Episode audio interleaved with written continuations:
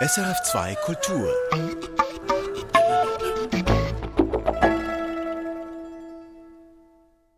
Es gibt kaum einen namhaften Schweizer Saxophonisten, der nicht bei ihm Saxophonstunden genossen hätte, bei Andy Scherrer, dem Basler Saxophonisten und Pianisten. Und alle, die ihn kennen, die reden einfach nur vom Andy. Und das ist doch schon ein ziemlicher Kontrast zu seiner Bedeutung. Andy Scherrer ist nämlich nicht nur der Saxophonlehrer der Nation, er gilt auch als Musiker im europäischen Jazz als schlicht einer der größten.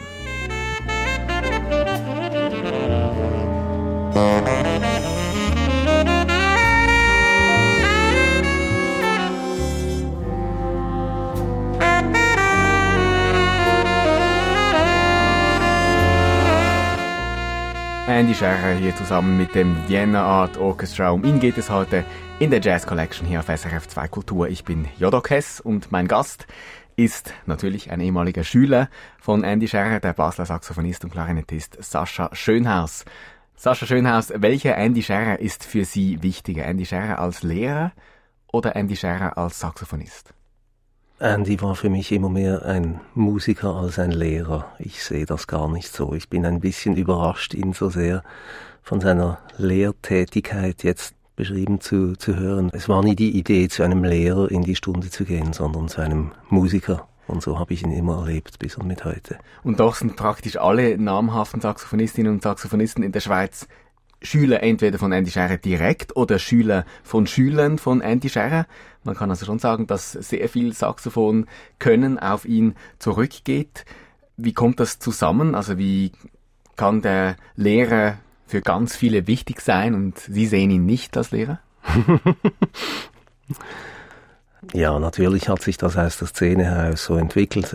Andy war am Anfang äh, zu den Zeiten, wo es eigentlich nur die Swiss Jazz School in Bern gab, die Institution und eigentlich der einzige Lehrer, der überhaupt diese Berufsausbildung anbieten konnte, schlicht und einfach.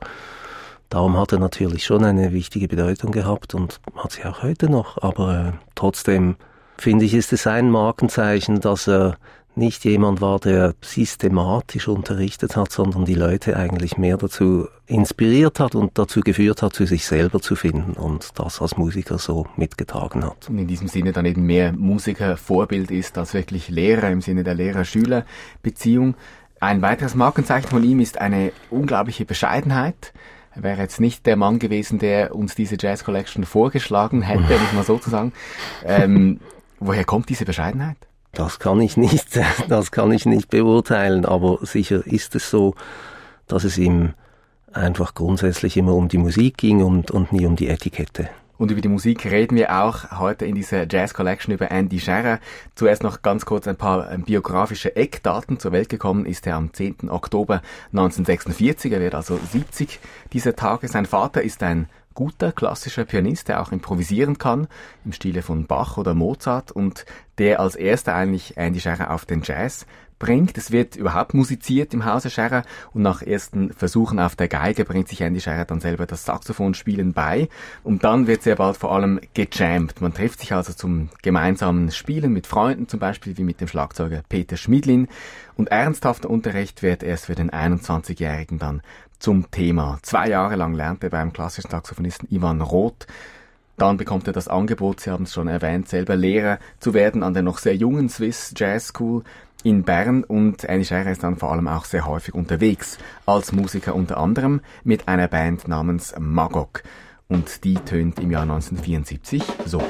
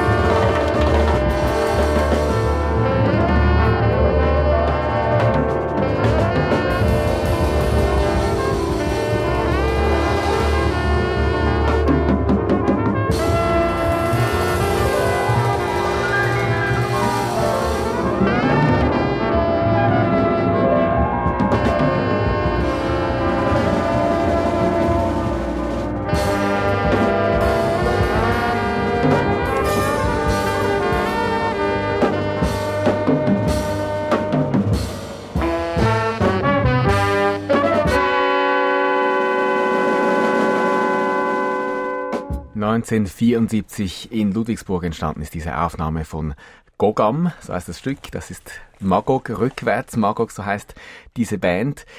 Es ist eigentlich eine Band um den Pianisten Klaus König herum mit dem Trompeter Hans Kennel und Andy Scherrer am Saxophon. Um ihn geht es heute in der Jazz Collection. Mein Gast ist Sascha Schönhaus. Sascha Schönhaus, Andy Scherrer lernt den Jazz auf traditionelle Art und Weise, nämlich auf der Bühne, Learning by Doing, beim Spielen. In was für eine Szene kommt er eigentlich als junger Musiker? Ja, ganz in den Anfängen von Andys Karriere war ich natürlich nicht dabei, aber bestimmt war für ihn wichtig, seine Freundschaften zu Peter Schmiedlin, dem Drummer, und zu Isla Eckinger, die ganz frühe Weggefährten waren und eigentlich geblieben sind zeitlebens. Peter Schmidlin haben wir gehört, auch als Schlagzeuger jetzt bei Magog. Es gibt noch eine andere Schlagzeugerfigur, Makaya Njoko, der auch eine Rolle gespielt hat. Ja, Makaya war eine ganz präsente Persönlichkeit in Basel auf der Szene und er ist ein wichtiger Exponent dieser Musikergilde aus Südafrika, die damals vor dem Apartheidssystem geflüchtet sind. Johnny Diani, Makaya Choko, ähm, Dudu Bugwana. Und Makaya war eben in Basel und auch ein wesentlicher Weggefährte von Andy. Auch mit Stefan Kurmann zusammen habe ich die oft gehört. Das war immer eine ganz tolle Zusammenarbeit. Andy und Makaya, das hat irgendwie immer gezündet. Das heißt also diese legendäre Szene, die man vielleicht aus dem Afrikaner in Zürich kennt in den 60er Jahren, die hat äh, in gewisser Weise auch stattgefunden im entsprechenden Club in Basel, im Atlantis war das, wo gespielt wurde, gejammt wurde. Andy Scherer war auch sehr viel unterwegs mit einer Big Band früh um Joe Hyder und Slide Hampton und nun gibt es in Basel noch eine andere Big Band-Figur, nämlich George Grunz in der Zeit, auch eine Art Vaterfigur. Wie wichtig war er eigentlich für ihn? Schwierig zu sagen für mich. Ich glaube, die zwei sind doch eher verschiedene Wege gegangen. Also auch vom Typ her war George Grunz natürlich viel mehr auf der Suche nach der Öffentlichkeit und Andy mehr die intimere Figur auf der Szene, die introvertiertere Figur. Also er hat ein Saxophon in den Händen, wir haben ihn gerade jetzt gehört, oder? Da drückt er ab, wie tönt er? Ganz bestimmt hat er viel Wayne Shorter gehört und äh, es erinnert mich sehr an die Sound und Phrasierung der frühen Aufnahmen von Choo und auch Free Fall mit Art Blakey. Ganz bestimmt war das eine große Inspiration und das kommt sehr zum Ausdruck in dieser frühen Aufnahme. Und während dem Zuhören haben wir auch noch ein bisschen Joe Henderson herausgehört. Spielt er auch eine Rolle für ihn? Ganz bestimmt, aber das kam später dann noch viel deutlicher zum Ausdruck. Das war vielleicht schon auch ein früher Einfluss, aber das hat er in den späteren Jahren noch viel mehr destilliert. Er hat von sich selber ja mal gesagt, er hat als Junge eigentlich immer vermeiden wollen, zuerst zu kopieren, obwohl das sozusagen die Schule ist eigentlich von einem Jazzmusik zuerst einmal tönen wie der oder der andere und dann den eigenen Weg finden. Er scheint von Anfang den eigenen Weg gegangen zu sein. Hören Sie auch das? Das hört man auf jeden Fall, aber ich glaube, das ist gar nicht so schwierig, weil man tönt eh nie wie jemand anders. Sonst müssten ja alle Saxophonisten in der Schweiz tönen wie Andy und das tun sie definitiv nicht. Vielleicht ist es trotzdem auch zu erwähnen, dass es sein Verdienst ist, dass er das auch extrem so gefördert hat, eben die Leute zu sich selber zu bringen und nicht zu klingen wie er selber oder wie jemand anders. Ja, ein Stück weit, man darf ja die Inspiration schon hören und das kommt bei Wayne Shorter und Andy Scherer sicher zusammen, aber man hört schon auch Andys Art und Weise, wie er mit Akkorden und wie er mit Farben umgeht in einem modalen Stück, wenn er darüber improvisiert. Das ist bestimmt ein wesentliches Element bei dieser Magog-Aufnahme. Und Jazz hat als Musik ja sowieso viel mit Tradition zu tun, oder dass man immer auf den Schultern steht von den anderen, die vorher gewesen sind.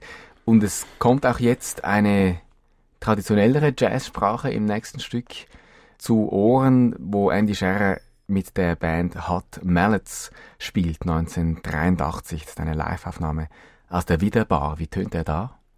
Ja, da nimmt er ganz deutlich Kontakt auf zu älteren Sounds, zu der Tradition von Lester Young und Stanley Turrentine vielleicht. Und er hat einfach eine unglaubliche Phrasierung auf dieser Aufnahme und mir kommt es wirklich so entgegen, die einzelnen Phrasen, die sind wie aus einem Guss. Es ist unglaublich schlüssig, jeweils von Anfang bis Ende und unglaublich toll gestaltet. Hier also in Bean and the Boys. Out of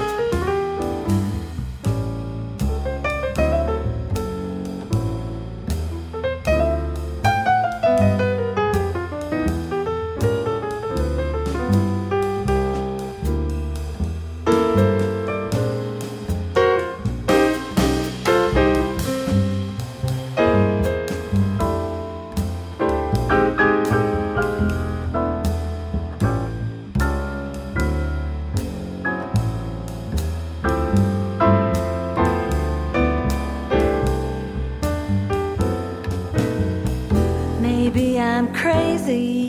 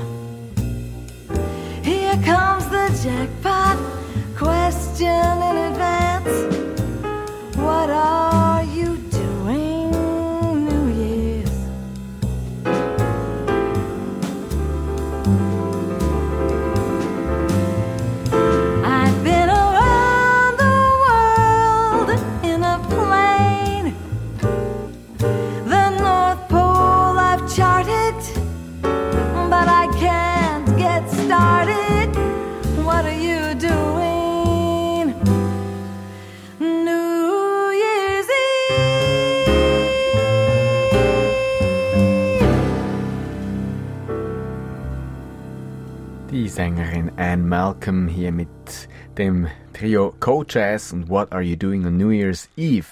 1988 ist es entstanden, das Stück, und wir sind immer noch in der Jazz Collection zu Andy Scherer und nein, wir haben den Saxophonisten nicht vergessen. Er hat sich jetzt hier einfach ans Klavier gesetzt. Sascha Schönhaus, Andy Scherer ist auch ein hervorragender Pianist. Warum kann der das? Weil er ein sehr seriöser Musiker ist, der die ganze Jazzwelt nicht nur auf dem Saxophon ausgecheckt hat und er macht diesen Job natürlich auch so speziell gut, weil er ja selber als Solist genau weiß, was es braucht oder was er selber haben, gerne haben würde. Und er setzt es so um, um dieses Wort von McCoy Tyner zu zitieren. Der Pianist sollte so spielen, dass der Solist besser klingt. Und Andy setzt das unglaublich gut um in jeder Situation als Pianist. Ich habe ihn oft so gehört. Tönt jetzt aber ein bisschen so, wie wenn jeder seriöse Musiker auch noch ein zweites Instrument auf, der, auf dem gleichen Level spielen würde. Ist ein Tenorist, der gleichzeitig so gut Klavier spielt. Das hat schon Seltenheitswert, oder? Das hat sicher Seltenheitswert. Gut, ich kann mir vorstellen, dass natürlich auch die Arbeit des Unterrichtens, die bringt es ja mit sich, dass man viel am Klavier sitzt und auch Schülerinnen und Schüler begleitet.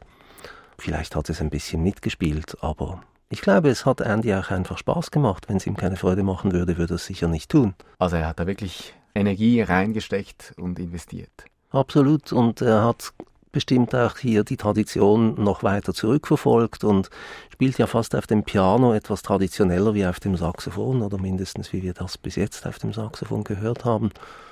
Ich finde, was auch sehr deutlich zum Ausdruck kommt, ist einfach die große Übersicht, die er hat in der Gestaltung eines ganzen Stückes. Tradition ist ein gutes Stichwort. Wir haben Andy Scherer jetzt gehört mit Magog als eher modernen Saxophonisten. Mit Hot Mallets haben wir ihn gehört im traditionelleren Umfeld und als Pianist jetzt über einen Standard aus dem Great American Songbook, also eher traditionell wieder. Wie wichtig ist ihm Tradition? Die ist ihm sicher sehr wichtig und gut, ich kann mir einfach vorstellen, ich glaube, dass viele Musiker diesen Weg gehen, dass man am Anfang, wenn man beginnt zu spielen, dann stürzt man sich auf die modernen Spieler, die einem inspirieren können, die eigentlich links und rechts von einem selber präsent sind. Und sehr oft geht man dann später im Verlauf der Arbeit auf die Backgrounds dieser Spieler, die man eben gerade ausgecheckt hat, wieder zurück. Und ich glaube, das hat Andy schon auch so gemacht, weil am Anfang auf der Magog-Aufnahme klingt er wie ein moderner Saxophonist, wie quasi inspiriert von Wayne Shorter und The Bean and the Boys geht ja dann zurück auf ältere Spieler. Und, und ich nehme an, das war der Weg, den er gegangen ist. Co-Jazz das Trio mit Andy Scherer am Klavier eben ist sozusagen seine Co-Band, wo er als Pianist sich ausleben kann, wo er nicht vorne an der Rampe steht in erster Linie, weil das ist ja auch ein Effekt vom Saxophon, muss man noch sagen. Man steht tendenziell im Vordergrund und noch mehr im Vordergrund steht man, wenn man als Bandleader in der Band ist und nicht als Sideman. Und Bandleader und Saxophonist wird Andy Scherer erst mit über 50 auf der Platte Second Step, die nächste Platte, die wir hier auf dem virtuellen Plattenteller liegen haben. Warum so spät? Einerseits hat er viel gespielt natürlich in, in Situationen, wo er es nicht selber organisieren musste. Ich wage auch jetzt mal aus dem Nähkästchen zu plaudern, das Organisieren war nicht sein Hobby. Also ich habe ihn mal gehört in einer ganz tollen Formation mit Makaya im Atlantis und habe ihn dann gefragt, du machst du das wieder? Dann hat er so lapidar gesagt, ja, wenn du es organisierst. Also das selber organisieren war nicht sein Steckenpferd oder ist es, glaube ich, auch heute nicht. Deshalb hat es vielleicht eine Weile gedauert, bis er die eigene Formation wirklich so rausgebracht hat. Organisieren können ist also eine Qualität von einem Bandleader. Was gibt es noch für andere Qualitäten des Bandleaders? Dass man die richtigen Musiker auswählt, die dann ermöglichen, dass man so klingt, wie man eben klingen möchte.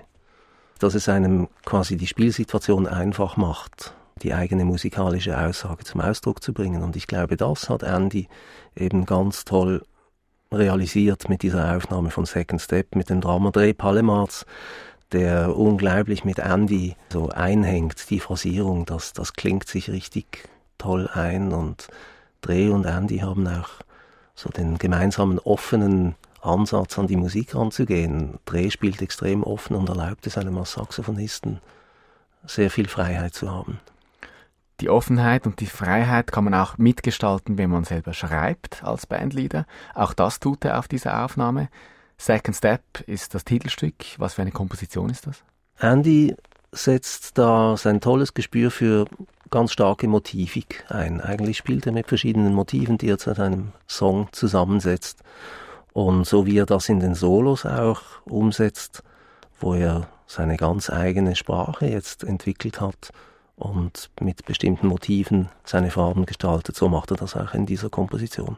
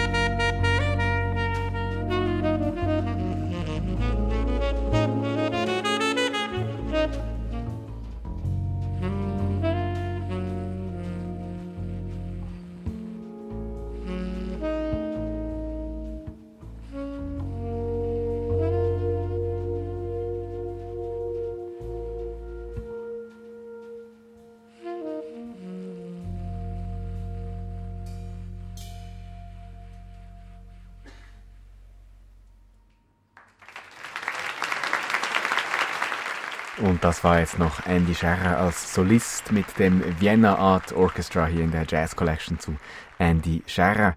Warm Valley heißt das Stück, ist im gleichen Jahr entstanden wie die Aufnahme Second Step von vorhin 1999, sogar in der gleichen Jahreszeit, im Frühling 1999. Sascha Schönhaus, warum haben Sie dieses Stück ausgewählt von dieser Platte? Weil es Andys Sound unglaublich toll transportiert. Also man kann nur sagen, Hut ab, das ist wirklich eine Weltklasse-Aufnahme von ihm. Das eigene Spiel in einer Big Band unterzubringen, das hat auch so was von einem kleinen Korsett, das man eben mit sich trägt. Und Andy realisiert das so, dass ich, als ich die Aufnahme gehört habe, eigentlich das Gefühl hatte, die Band folgt ihm und nicht er der Band. Er ist trotzdem, dass er die ganze Big Band um sich hat, ist er unglaublich der Leader. Und schafft auch diese Brücke zu realisieren zwischen der kurzen Reminiszenz an das originale Thema von Duke Ellington, wo er damit kurz Kontakt aufnimmt und dann aber seine eigenen Klangfarben darüber realisieren kann. Der Sound ist immer wieder das Zauberwort eigentlich für Saxophonisten und für Jazzmusiker allgemein. Auch nach eigenen Aussagen von Andy Scherrer ist der Sound sozusagen das A und O.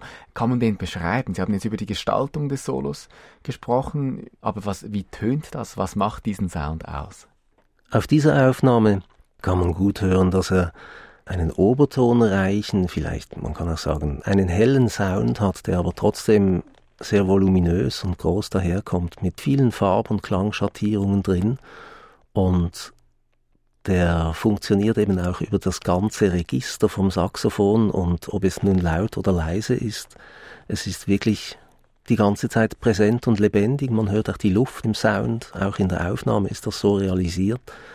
Und es ist auch eine unglaubliche Leistung, dass er so klingt, obwohl er ja zwangsläufig in dieser Aufnahme nicht leise spielen kann. Eben, Sie haben gesagt, während wir uns das angehört haben, es ist erstaunlich, dass er so laut spielen kann und so gut tönt. Genau. Eigentlich, wenn man möchte, dass ein Saxophon auf der Aufnahme toll klingt, ist es meistens von Vorteil, wenn man nicht wirklich am Limit spielt und nicht unglaublich laut. Und vielleicht spielt er nicht völlig am Limit, aber er muss definitiv Gas geben und klingt eben trotzdem unglaublich kontrolliert und lebendig. Einfach ein irrsinnig schöner Sound. Und tönt er denn anders vor einer Big Band als in einer kleinen Besetzung?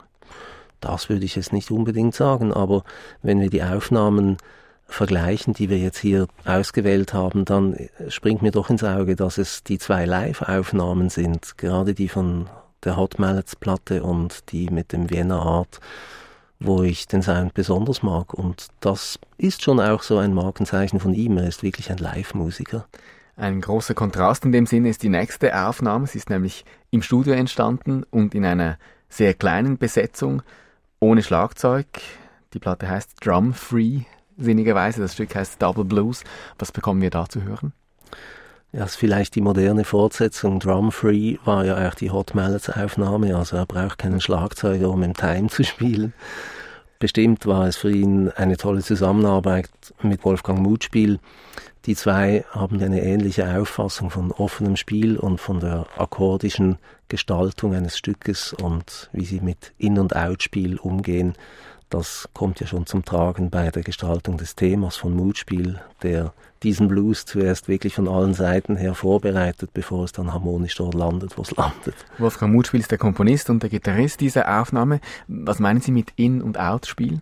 Ja, Andy hat seine ganz eigenen Konzepte entwickelt, wie er über gegebene Tunes, über gegebene Strukturen in und out, also innerhalb der Tonarten und außerhalb der Tonarten spielt und mit seinen Verschiebungen der Mollakkorde hat er da wirklich eine persönliche Sprache entwickelt. Wann ist es speziell gut gestaltet, In- und Out-Spielen? er kann es so gestalten, dass das, was er macht, das bewegt etwas in der Band oder bringt die Band dazu, wirklich darauf zu reagieren was letztendlich ja das mit sich bringt, was wir eigentlich gerne möchten. Wenn, wenn wir ein Solo spielen, dann soll es ja einen Impact auf die Band haben, sonst könnte ich eine Aerosold-Platte hinten dran laufen lassen. Und das heißt Player Long, was schon voraufgenommen ist. Genau, ja. und, und Andy setzt wirklich etwas in Bewegung. Er spielt so, dass er die Mitmusiker in Bewegung hält.